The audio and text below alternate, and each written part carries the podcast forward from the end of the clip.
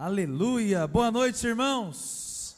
A graça e a paz do Senhor Jesus para todos vocês e uma noite poderosa para todos nós. Amém? Aleluia! Está tão bom esse culto, esse louvor maravilhoso, essa apresentação muito especial, as irmãs aqui dançando. Como é bom estar aqui, ver tanta vida, tanta alegria, tanta excelência, tantos lindos sorrisos esse é o povo de Deus, o povo de Deus que enche essa terra de amor, de paz, e pode ter certeza, você faz muito bem para essa terra, porque você carrega Jesus, o Salvador. Amém, irmãos? E para mim é uma honra poder concluir esse circuito, né? Desde que eu vim aqui, que eu vim na conferência, né? Eu, me falavam desse circuito e realmente é um momento marcante para vocês e para quem vem também é um momento muito marcante. E eu tenho certeza que conforme o tema dessa vez, esse recarregar, né, a bateria, recarregar a sua vida, isso já está acontecendo e os, os últimos 10% para chegar no 100% de recarregar você é para essa noite e eu tenho certeza que assim será com você. Quantos podem dizer amém sobre isso? Amém. Eu tenho certeza que o que Deus ele começou na quinta-feira e mesmo que você não tenha participado exatamente de todos os momentos, eu tenho certeza que você que está aqui nessa noite vai receber uma porção da graça de Deus, uma porção da presença de Deus e não mais vai ser o mesmo. Amém? Não vai ser mais o mesmo, porque diante da palavra e da graça de Deus, nós somos transformados. Eu quero falar sobre recarregue a sua mente com a graça. Diga assim para quem está ao seu lado: recarregue a sua mente com a graça. Diga para o outro agora: recarregue o seu coração com a graça. Agora feche seus olhos, coloque as mãos no seu coração, diga assim: Pai, Paizinho querido, nessa noite eu estou aberto e eu me esvazio de mim mesmo, das acusações, dos medos, de qualquer coisa que possa me atrapalhar e roubar o meu foco durante essa palavra, eu estou aberto, eu estou desejoso por ser revitalizado, renovado, recarregado com a Sua graça, porque o Senhor me ama muito, em nome de Jesus, amém. Abra sua Bíblia e, por gentileza, projetem para nós. Eu quero introduzir isso com uns versículos até que eu li hoje no horário do almoço, com meu amigo Sérgio e João.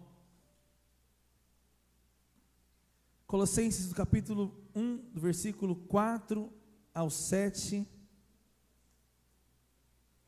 Livro aos Colossenses que Paulo escreve, o apóstolo da graça, o apóstolo Paulo. E a Bíblia diz assim, versículo 4 ao 7, eu vou ler na revista e corrigida podem projetar na que vocês são mais habituados, não há problema nisso. Desde que ouvimos falar da vossa fé em Cristo Jesus e do amor que tendes a todos os santos, por causa da esperança que vos está reservada nos céus, da qual antes ouvistes pela palavra da verdade do Evangelho, que já chegou a vós como também está em todo o mundo, frutificando e crescendo. Diga frutificando. Diga crescendo. Assim como entre vós, desde o dia, diga desde o dia. Olha só, continuando, só, só leia, só ouça.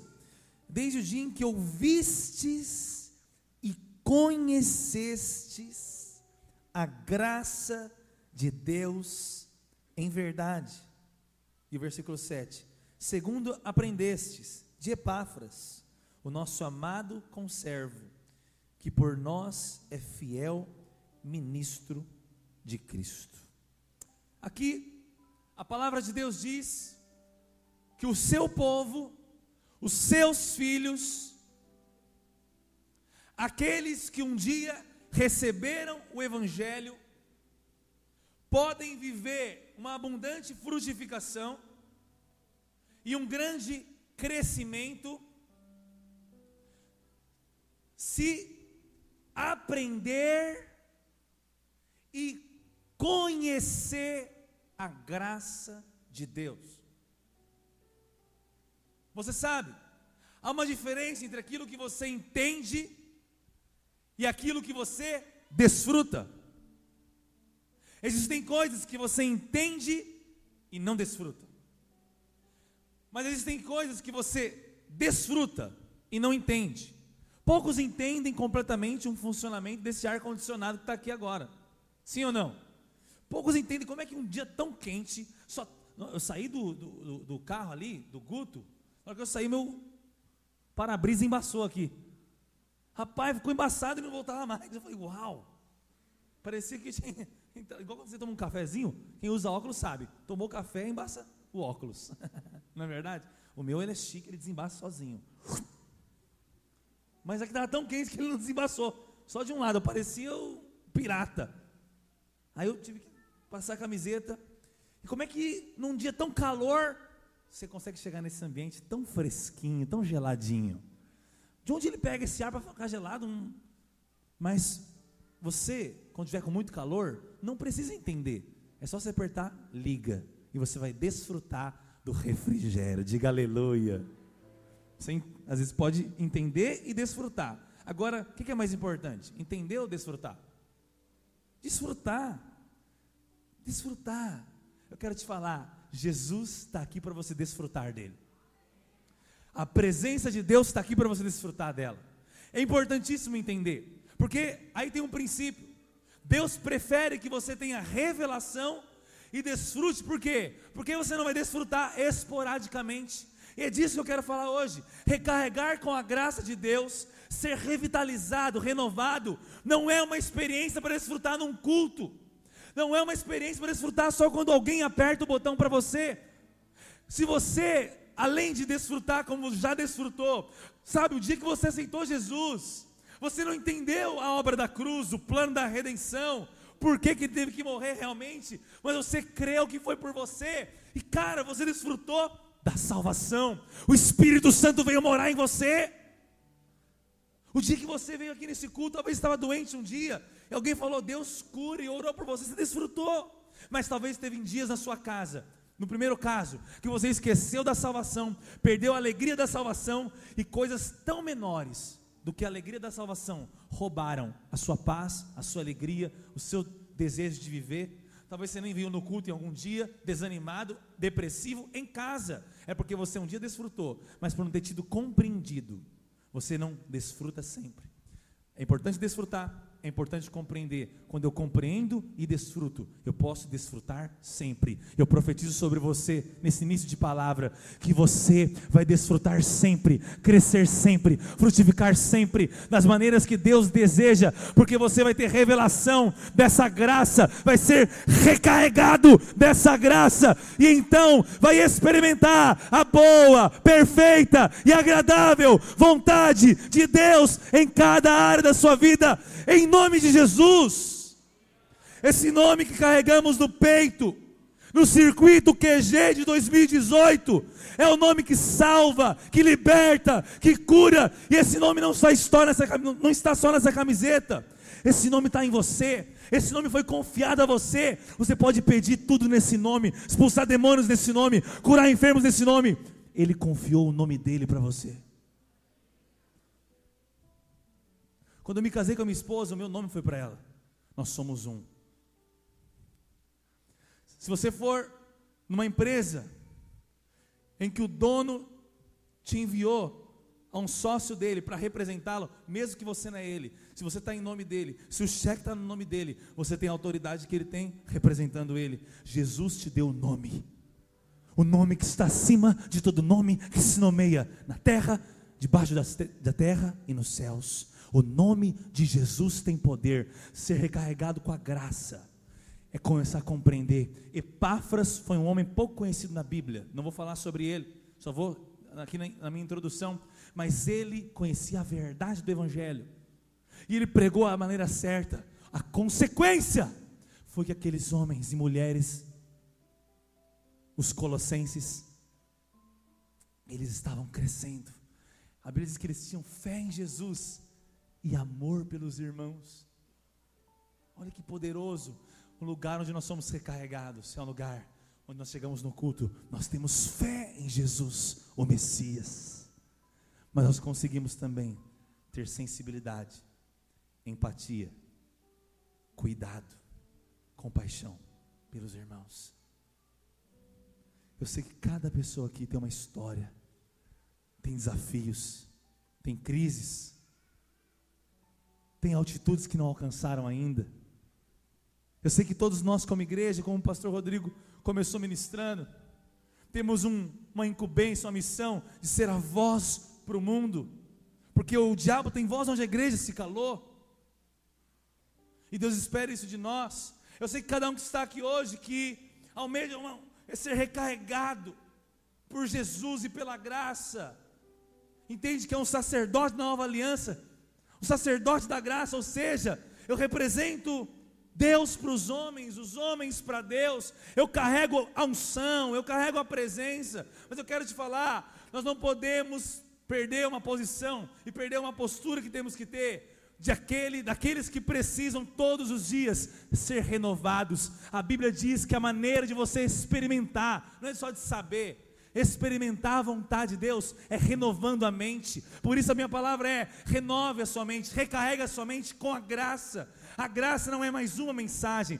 a graça é o próprio Cristo. Quando eu sou revestido de Cristo, preenchido por Cristo, eu manifesto a Cristo. Você nasceu para isso, você nasceu para desfrutar de tudo que Ele tem para você. E se Ele é grande, é bom e te ama, então tem grandes coisas reservadas para você.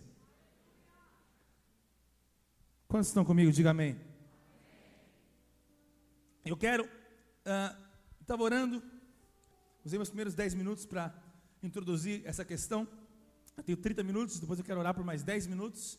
E eu quero em 30 minutos com você deixar falar em cima de um texto. Eu preferi escolher um texto muito conhecido que eu fui marcado e ministrado nesses dias, ouvindo, lendo, e para que você possa receber aqui, ser recarregado aqui, mas você possa praticar pelo menos todos os dias dessa semana de hoje até o próximo domingo, a confissão desse texto. Abra sua Bíblia no Salmo 23, no versículo, Salmo 23, a partir do primeiro versículo. Salmo do bom pastor. E eu quero que você veja o quanto Davi, o salmista do Salmo 23, ele teve uma experiência, Salmo 23, uma experiência tão poderosa, tão poderosa com Deus. Davi conseguiu viver vislumbres, relances, experiências da nova aliança estando na velha. Olha que loucura. Ele desfrutava de algumas coisas em Deus que os homens outros contemporâneos dele, os seus patrícios, os seus amigos, os seus familiares não desfrutavam. Porque ele conheceu uma chave, o coração de Deus. A Bíblia diz que ele era um homem segundo o coração de Deus. Como que alguém consegue ser conforme algo? Conforme aquilo que você conhece. Deus deu a conhecer o que estava no coração dele para Davi. Tanto é que Davi tinha o desejo de morar com Deus, porque era um desejo de Deus morar com o homem. Amém? Ele conhecia coisas do coração do Pai. E ele tinha experiências com o Pai. Experiências com a paternidade. Por quê? Porque ele consegue, no Velho Testamento, chegar mais próximo da paternidade de Deus. Que você não vê paternidade de Deus no Velho Testamento. Mas ele consegue ver Deus como um pastor porque ele cuidava de ovelhas com aspectos de paternidade. E ele conseguia enxergar o carinho, o afago, a provisão, a fidelidade de Deus para com ele na figura de um pastor. Mas o mais lindo é que Jesus gosta dessa figura. Jesus diz: Eu sou o bom pastor. O bom pastor dá vida pelas ovelhas. Vou te falar algo aqui. Estão comigo? A revelação de Deus como seu pastor, na ótica da graça, nós vamos ver nesse salmo, pode revolucionar a sua vida, pode revitalizar sonhos, projetos, a alegria de viver, e pode ampliar a sua visão. Ampliar. Eu falei um pouco sobre Davi ontem. A ousadia que ele teve de enfrentar um gigante, confiado em quem ele era e o que ele tinha, porque isso está ligado mais profundamente a uma convicção de quem Deus é. Vamos ler esse salmo e vamos nos alimentar dele e vamos tocar alguns princípios para que cada um dos tópicos seja uma carga na sua alma, no seu espírito, na sua vida, e você possa sair daqui com um estilo de vida, não somente com uma experiência nova, um estilo de vida recarregado. Todo dia você recarrega seu celular? Todo dia você. Quando você usa muito seu notebook, seu computador, você precisa recarregá-lo. Às vezes, já viu o ventilador, quando você tira da tomada, ele continua funcionando. Mas agora ele não está sendo mais alimentado. Ele vai parar. Qualquer coisa em movimento que não está sendo energizada vai parar. Você muitas vezes é recarregado no domingo, mas se você tira da tomada de energia, tira da alimentação, quando chega na terça-feira, parou. O diabo, pecado, condenação, tristeza, murmuração, e você não desfruta do que esses irmãos desfrutaram lá em Colossenses. Continuavam crescendo e frutificando. Você não nasceu para ser recarregado só de domingo. Se fosse assim, Deus não precisaria morar em você. Ele podia morar aqui. Aí você vem aqui recarrega e vai para sua casa. Mas ele não mora aqui, ele mora aí. Você sai daqui com mais intimidade ainda, com mais fé ainda, porque ele está dentro de você. Não tem nada que tem aqui que não tem na sua casa. Não tem nada que tem aqui nesse culto que não tem dentro de você.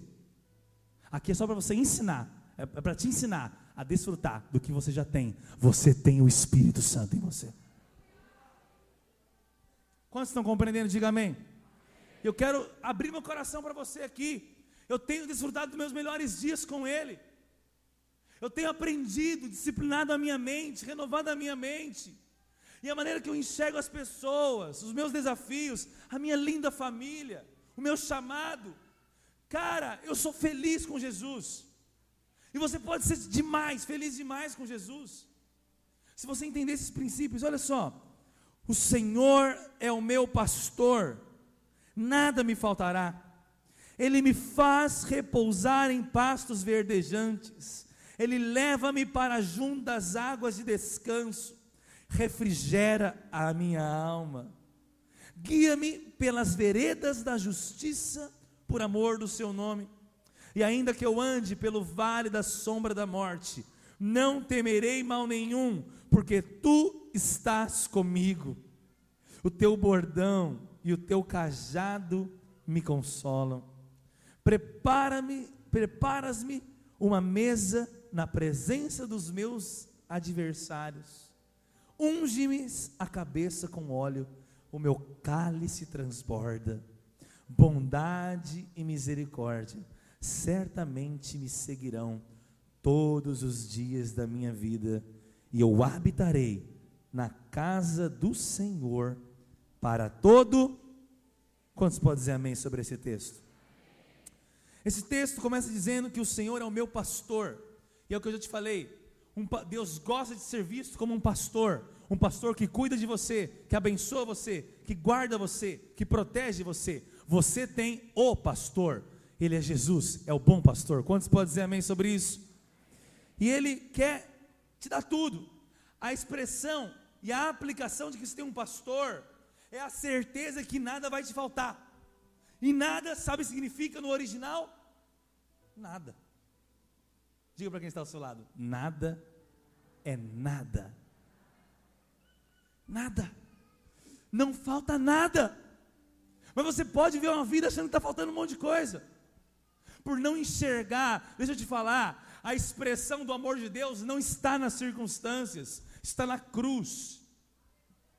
As circunstâncias não pregam sobre o amor de Deus. Os fatos não têm a obrigação de anunciar o amor de Deus. É você que anuncia o amor de Deus com base na cruz para as circunstâncias. Eu não vejo as circunstâncias procurando o amor de Deus. Não, eu me sinto amado por Deus porque eu tenho pastor e então eu enxergo as circunstâncias de uma forma diferente. Está dentro. Mas diz, nada me faltará. Diga assim, nada me faltará. O que você precisa hoje? Ele é o que você precisa. Ele é o que você precisa hoje. Se você precisa de cura, Ele é o Deus que cura, o Jeová Rafá. Seja alegria. Ele foi ungido com óleo de alegria como nenhum outro. Ele é a própria alegria. Ele tem um vinho novo para você. Seja de provisão financeira. É o Deus que tudo provê, o Deus provedor. Diga aleluia. Ele provê, Ele faz, Ele é. O que Ele promete, Ele é. Tem uma frase. Ele é o que Ele promete. E Ele promete o que Ele é. Você tem Jesus, você tem tudo, então nada te falta, porque Ele já é tudo. Não tem nada do dia que você nasceu de novo e recebeu Jesus, até o dia da sua partida, não tem nada que você vai receber maior ou mais louco, poderoso do que você já recebeu. Nenhum milagre, nenhuma bênção, nenhuma posição, nenhum recurso pode ser maior do que você já recebeu. Por isso, essa é a nossa confiança. Quando lá em Romanos 8, a Bíblia diz que aquele que não poupou o seu filho antes, por nós o entregou, certamente com ele nos dará graciosamente todas as. Então a base é essa. Se o maior ele já deu, as coisas menores também. Ele se preocupa. Não tem nada tão pequeno para você que não seja importante para Deus. E não tem nada tão grande que ele não possa fazer. Ele é o seu pastor e nada te faltará. Mas diz que ele faz algo. A primeira coisa que ele faz é nos levar a pastos verdejantes. Diga, pastos verdejantes. Ele faz que você possa desfrutar da sua provisão e deitar-se, desfrutar a vontade de Deus. A, primeira maneira de se renovar somente com essa graça é entendendo que nós, a vida com Deus é uma vida no descanso. A Bíblia fala de repousar. Os pastos verdejantes é onde há alimento é onde há descanso. Ele te conduz a um descanso. A maior expressão de fé não é o quanto você jejua e o quanto você ora. Isso é importante, muito importante. É o quanto você descansa. Mês passado, meu filho ficou oito dias na UTI. Ele foi acometido de um vírus e produziu bronquiolite no seu sistema respiratório. Ele ficou muito mal, oito meses de idade muito novinho. Para um pai, uma mãe, você sabe o que o coração parte. Eu vi um filho no hospital. Nós chegamos com ele, ele estava puxando o ar, pedindo socorro, segurando a gente. Saturação do oxigênio no sangue baixíssima. E ele, na hora que os médicos vê a situação, ele não responde às primeiras inalações. Pá, UTI. Colocaram um oxigênio o tempo todo nele durante cinco dias, respirando por um aparelho, para poder para ele não poder desfalecer da sua musculatura pulmonar, da sua vida, pra, não, ele não conseguia respirar. Quando tirava, abaixava de novo a saturação e colocava de novo. Minha esposa ficou lá os oito dias, eu, eu ia e voltava, ia e voltava o tempo todo, ia tendo uma, ter uma filha de quatro anos também, e muita gente orando, gente indo para o monte, nossa, o mundo inteiro orou. Minha, minha sogra botou o planeta para orar. Jejuar, orar, raiz assembleana total, família da minha esposa. E a Assembleia é do Fire. Já colocaram o kit coque? e foram para o monte. Kit profecia, olhinho de unção. Meu amigo, água, vinham com umas águas para o hospital assim, ó. A gente orou por essa água aqui lá no monte. Aleluia. Põe, põe para dentro.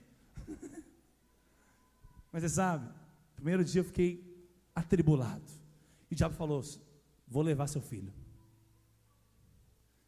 Aí eu fui sozinho para casa, fechei minha porta, falei: Deus, o Senhor está no seu trono, o Senhor é soberano, o Senhor não me deu um filho para levá-lo, porque o Senhor é bom e a sua misericórdia dura para sempre.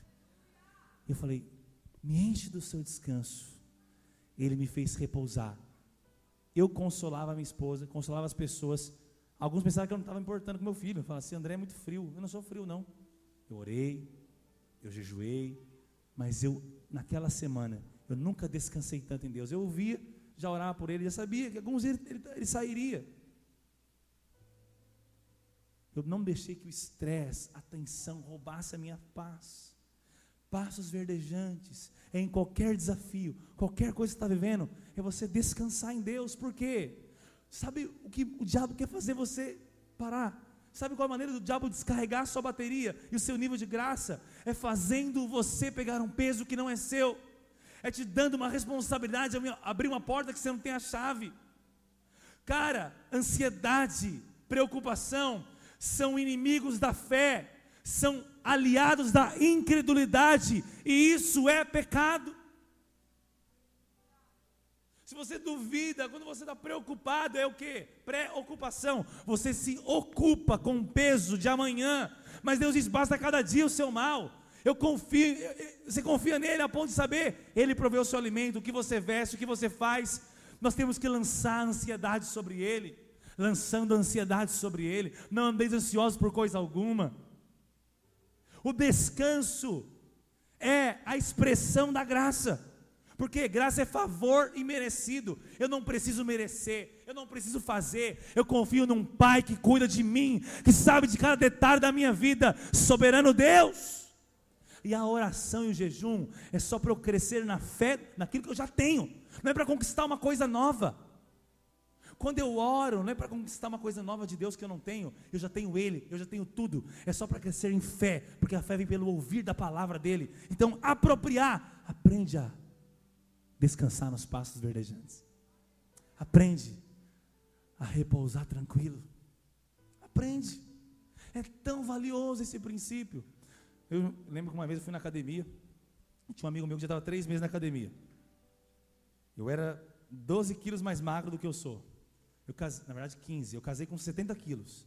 Três anos e seis meses atrás. Estou com 85 já. Eu não falo que eu casei há três anos atrás. Eu casei há 15 quilos atrás. Aí eu pergunto para você, marido, quantos quilos atrás você casou? Faz quantos quilos que você casou? eu casei a 15 quilos. eu não sou tão gordinho assim. Imagina 15 quilos mais magro. Chupado. Esposa teve um olhar de fé na minha vida. Porque ela é linda. Vocês viram minha esposa já? Ela é linda, os filhos lindos. Até desconfio às vezes de algumas coisas. Mas fico vendo se parece com o vizinho. Brincadeira, tá mal. Tá mal. Mas você sabe, pensa, eu, não três anos atrás, 15 quilos atrás. E eu fui na academia um dia, eu tava, vou lá um dia, né, fazer um exercício. Aí tinha um cara lá, todo bombadinho, né? Bombadinho gosta de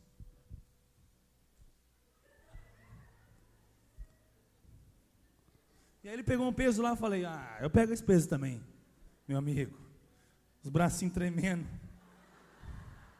Fiz um, dois, o bracinho tremendo, não sei o que está acontecendo, dando um stick assim. Cara, não tem coisa pior do que pegar um peso que não é seu. tem gente querendo abrir porta, Deus já abriu dois anos atrás, e pegar peso que Deus que pega. Tem gente querendo resolver pecado. Tem gente querendo resolver desafio maior que você.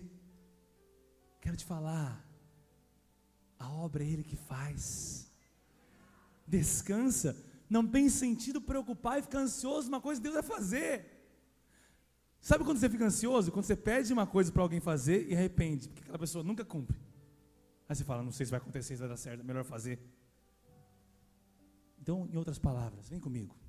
Se você anda preocupado, ansioso e não descansa aqui dentro, você não confia em Deus. Ele tudo fará. Depois diz que ele leva você às águas de descanso. Diga águas tranquilas. Diga águas tranquilas. Ele nos guia para águas tranquilas. Águas de descanso não são águas paradas. São águas que fluem, mas fluem na paz. Significa que quem anda na graça, além de descansar em Deus, só deve tomar decisões, só deve dar passos, porque guiar nas águas, você só pode caminhar pela paz. Não aceite momentos de turbulência, tomar decisões.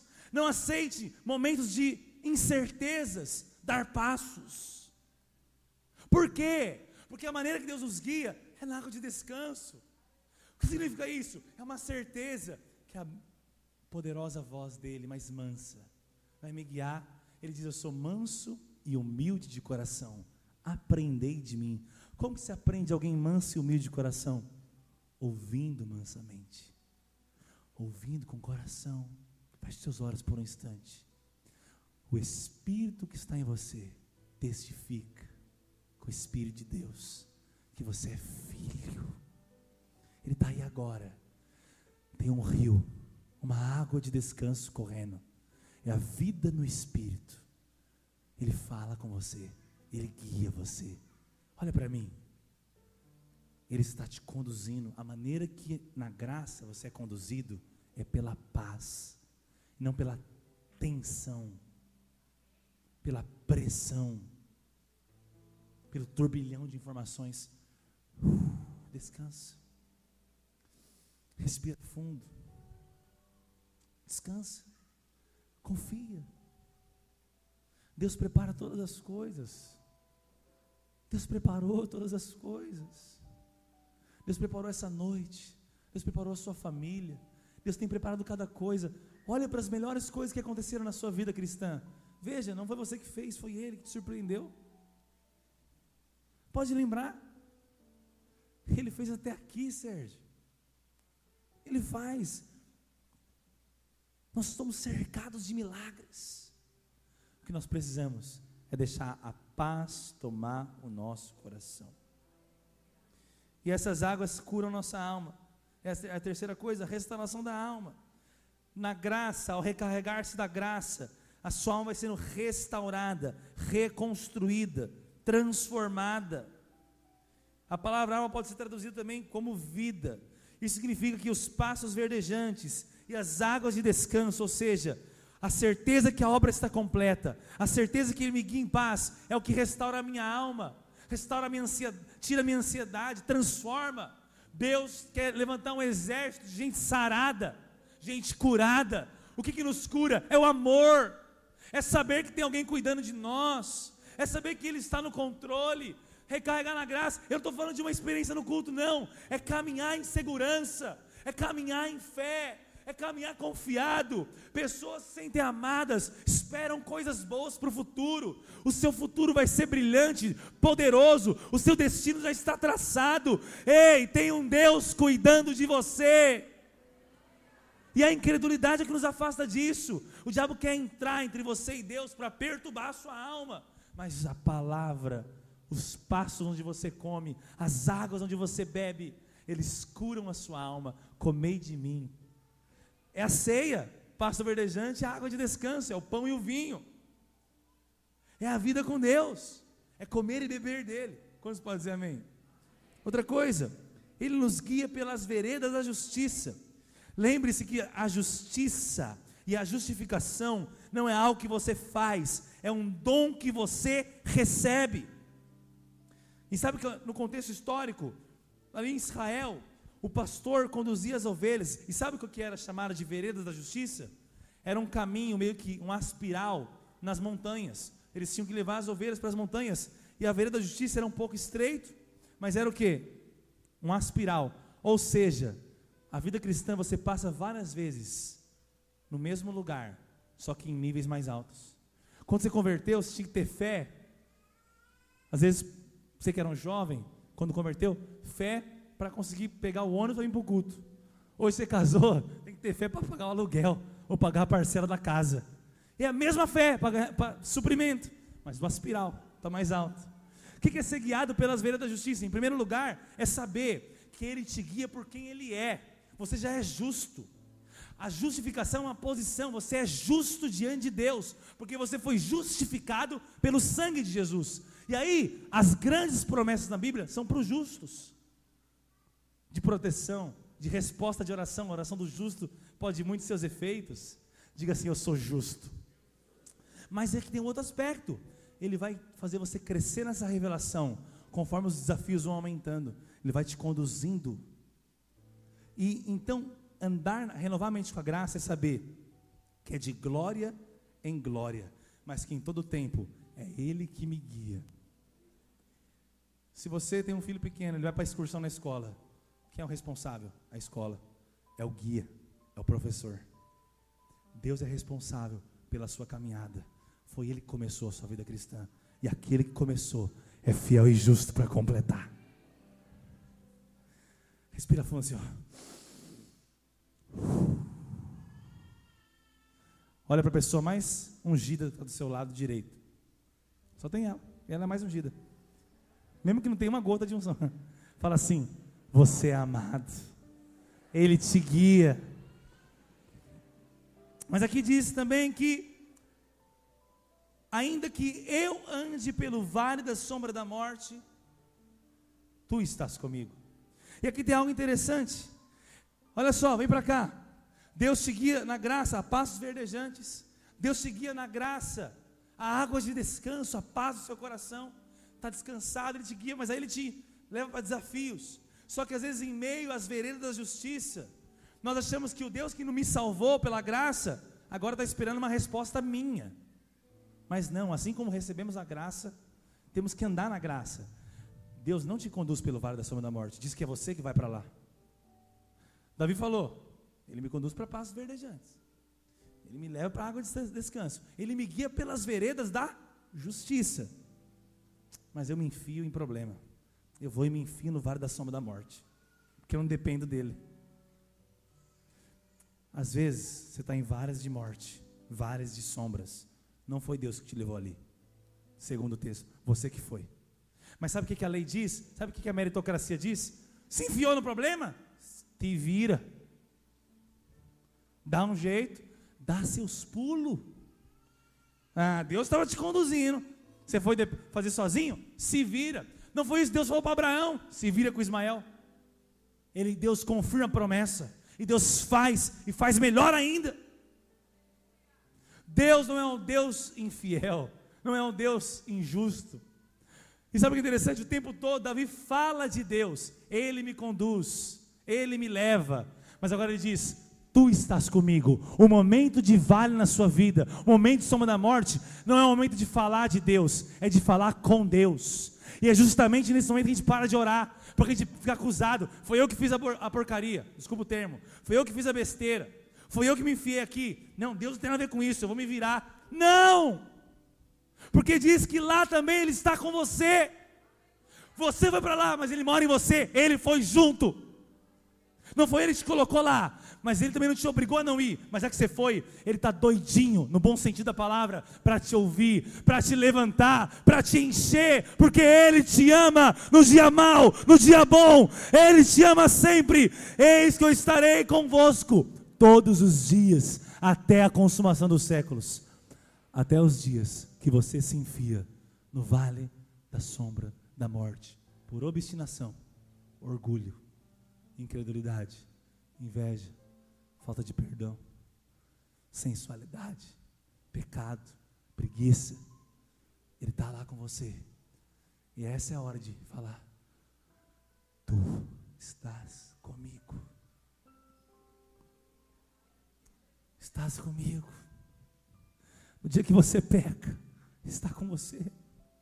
No dia que você falha, Ele está com você. No dia que você não se sente feliz, desanimado, ali Ele está. Você tem um Pai amoroso. Se recarregar com a graça é no dia mal celebrar o nome dEle e saber que Ele é fiel. Diz que nesse vale da sombra da morte, nós podemos continuar lendo. Tua vara e o teu cajado me consolam. Sabe o que é interessante? A vara, o bordão, é para espantar os lobos. Quando você se enfia em problemas, em pecados, em bagunças, tem lobos querendo te matar. Mas ele tem a vara. E mesmo que você que foi para o lugar perigoso, ele te protege lá.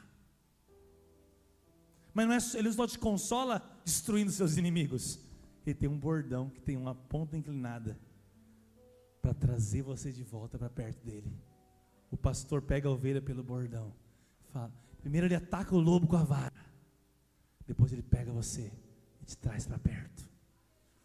O Espírito te consola quando você se enfia onde não deveria ter se enfiado, Ele espanta os demônios e traz você de volta, porque Ele é apaixonado por você. Nessa noite tem gente sendo aproximado com bordão. O cajado do pastor. Mas também tem gente sendo protegido dos lobos, espíritos, demônios, potestades, querem te prender, te confundir. Hoje está derrotado em nome de Jesus. Eu expulso agora. Eu declaro que o bom pastor está aqui com a sua vara para expulsar todo demônio, toda mentira, todo medo e para trazer de volta os filhos amados de Deus para desfrutarem do pasto verdejante, das águas de descanso e do propósito de Deus. Mas a Bíblia diz mais: diz que é no meio dos adversários que Deus coloca uma mesa para você comer, uma mesa preparada não é você que traz o alimento, não é você que faz alguma coisa. Sabe o que é isso? Eu me converti com 16 anos, eu tinha pecados, problemas, mas eu aprendi nos primeiros anos de convertido. É no dia que você peca, é no dia que você está mal, é no dia que tudo não dá errado. Você tem que aprender a comer na presença de inimigo. O banquete que Deus tem para você não é longe dos problemas. Sabe o que é banquete na, hora do, na frente do inimigo? é estar tá com a dor, é estar tá doente, mas comer ali. Ele levou sobre si as minhas dores, as minhas enfermidades. Eu já sou curado. Vai embora, enfermidade. É comer. É estar tá acusado, já falar, você é pecador, você não podia ser homem de Deus, você não podia ser líder de célula, você não ora direito, você tem problema na sua mente, cheio de pensamento pecaminoso, e você falar, eu sou justo, ah, comi, eu sou santo, eu sou amado, foi Deus que me chamou. Sabe por que eu estou aqui hoje, como um pastor? Porque em cada momento que eu me fiquei fraco, tentado, enfraquecido, foi a hora que eu me levantei e aprendi a comer na presença dos meus inimigos. É diante da escassez, como eu contei ontem no meu casamento, que eu me levantei e falei: é, nem só de pão verá o homem, eu vivo da palavra que sai da boca de Deus. Aprende a agradecer na hora da tribulação. Aprende a render graças, se encher do espírito, Irmãos, a mesa que Deus prepara é na presença dos seus adversários. Eu não estou falando de gente, não, estou falando de demônios, de potestades, de desafios. Os seus adversários, os seus gigantes, os seus problemas. Acredite, para cada adversário tem uma mesa colocada. Coma da palavra de Deus, de quem você é. Isso é ter um reload,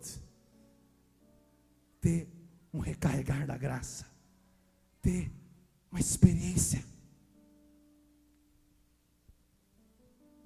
Isso. É carregar, é uma mente renovada. Não altera diante do que está fora. Por quê? Porque a mesa está dentro. Estão compreendendo? Uma mesa posta na presença dos seus adversários. Estou encerrando já.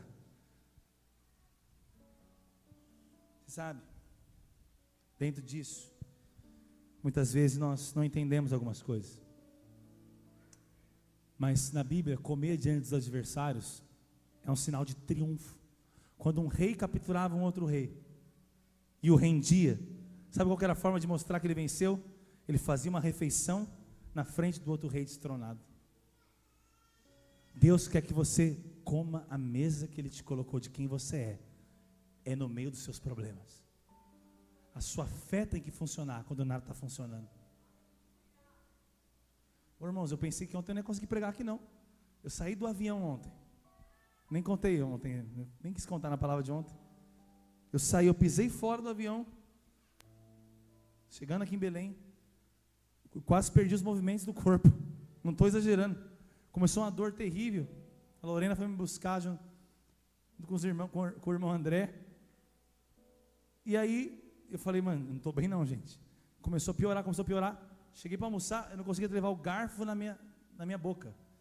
Doía tudo, pescoço, as costas, uma lesão muscular, não sei. Eu pensei, uns falando que minha era coluna travada, que era fora do lugar, outro, tomei uns três remédios, salompas, lá no meio do restaurante. Entrou no banheiro, eu e o Guto. Um cara olhou assim, eu, banheirinho pequeno, entrou dois homens no banheiro assim. Eu sou viado, não. Aí, e ele todo inseguro, o Guto mais baixinho, né? Coloca aqui, Guto. Aí tive que abaixar assim para ele colocar o. Calma, Guto, não vou te fazer nada com você aqui não.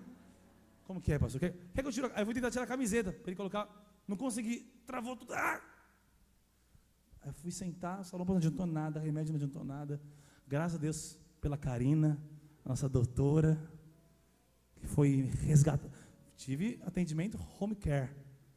Foi lá no hotel, injeção no meu bumbum. O João estava no quarto, quase se jogou pela janela, com medo de ver meu bumbum, com medo de injeção. Calma, João, só vai baixar um pouquinho. Cara, mas não sei se eles perceberam, o tempo todo estava em paz. Vocês perceberam que estava em paz? Eu falei, eu vim para cá, eu vou pregar. Deus não me trouxe aqui. Vocês não sabem, eu estava orando línguas o tempo todo, baixinho dentro de mim. Eu saí do avião quando eu sentia dor, eu falei, eu estou em paz, vai dar certo. Declarando, os irmãos orando. Primeira coisa, antes dela atender, ela orou por mim. Ela carrega uma linda unção. Isso que é uma mesa na presença da enfermidade. E antes de fazer qualquer coisa, ela orou. E eu sabia. Preguei e não senti nada ontem. Nada. Tomei remédio até as horas. Amém. Deus usa. O sobrenatural se manifesta como Deus quiser.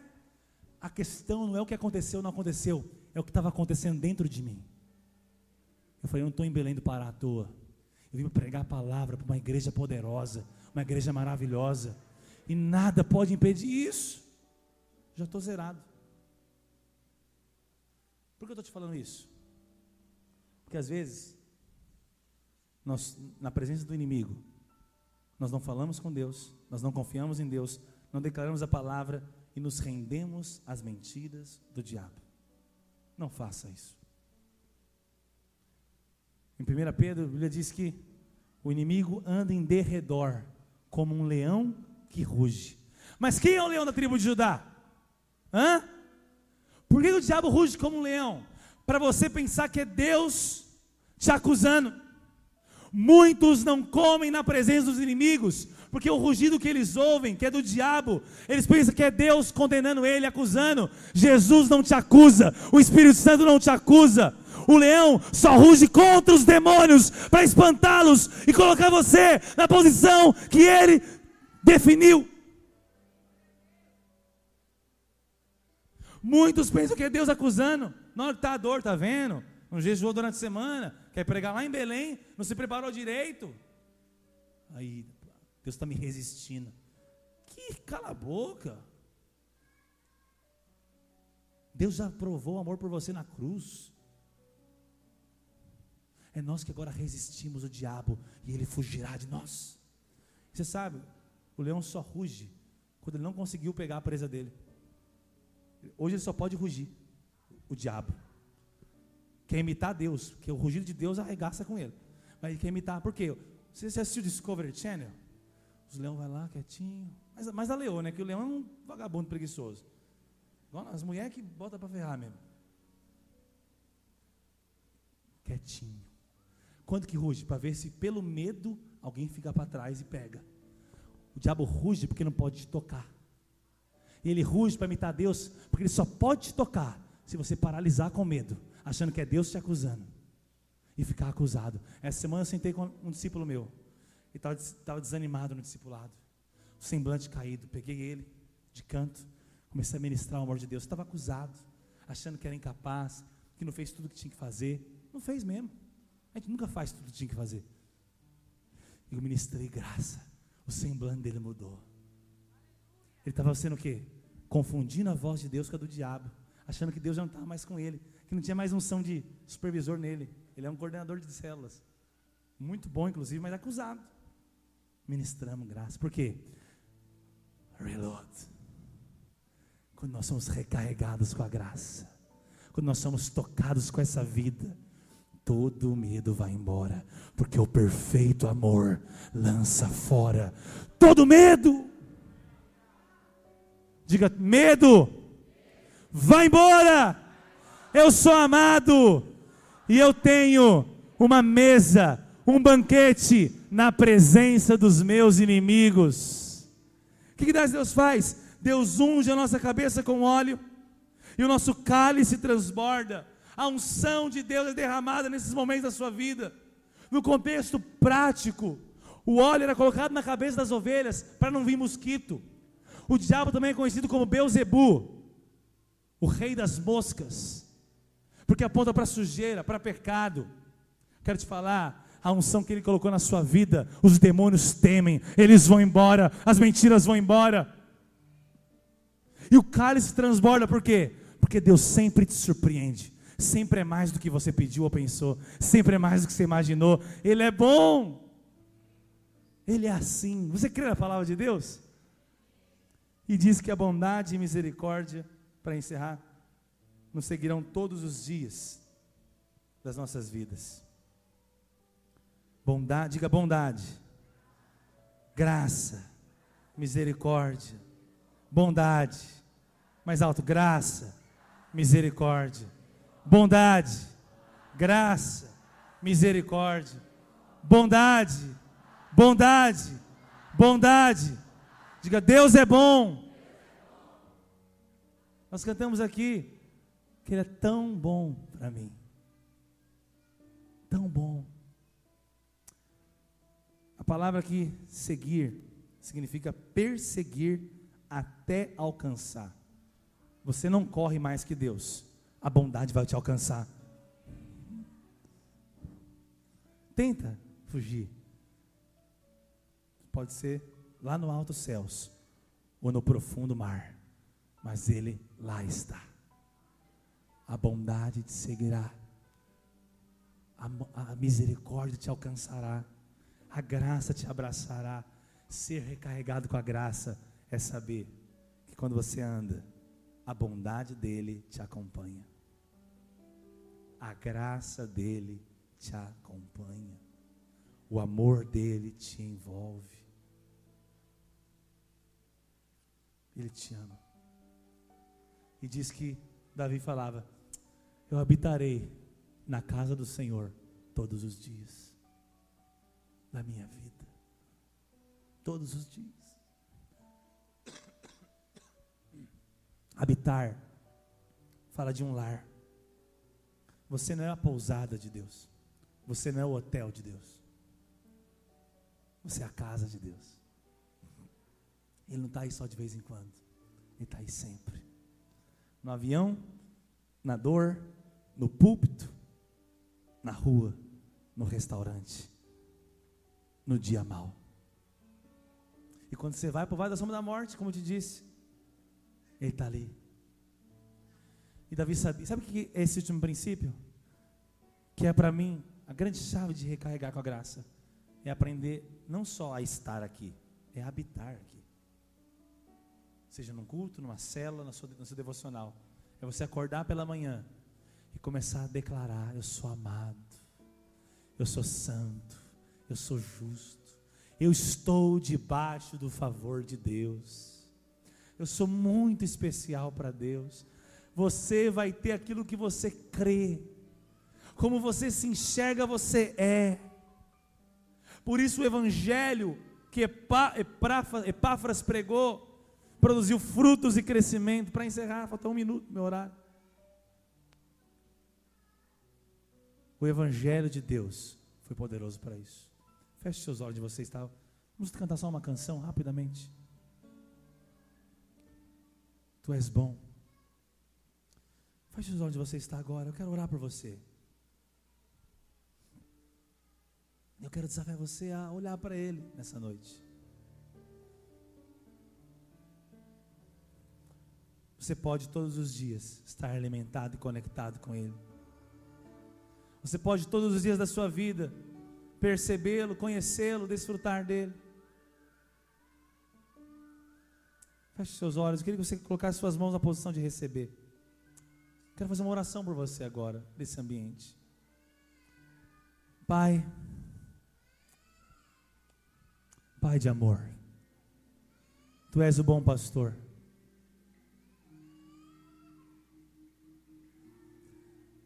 Ah, Jesus. Esquece quem está ao seu lado agora. Esquece dos seus problemas agora. Esquece dos seus medos agora. Feche os seus olhos para olhar nos olhos dele. Nós olhamos para ele no espírito. Veja o olhar de amor dele por você nessa noite. Veja o olhar de graça por ele, por você dele nessa noite. Eu sinto, eu posso ver, eu sinto algo profético aqui nessa igreja agora sobre todos nós. Eu vejo um sorriso de Deus aqui. Eu vejo Deus olhando para você com um sorriso. Você tem um Salvador que sorri para você hoje. Eu vejo Deus olhando para você. Ele está satisfeito com a obra da cruz que afetou a sua vida. Ele olha para você nessa noite e ele vê um justo, um filho, um amado. Ele vê agora alguém que é alvo desse amor. Eu sinto um fogo nesse lugar, o fogo do Espírito para aquecer corações que estavam frios. Eu vejo a aprovação de Deus sobre você, e Deus te dizendo: Você é meu filho, você é minha ovelha. Ele é o Deus, é o pastor que deixa as 99 e vai atrás daquela que se perdeu, porque o amor dele é avassalador, o amor dele é impactante. Fique de pé onde você está nesse momento, fique de pé onde você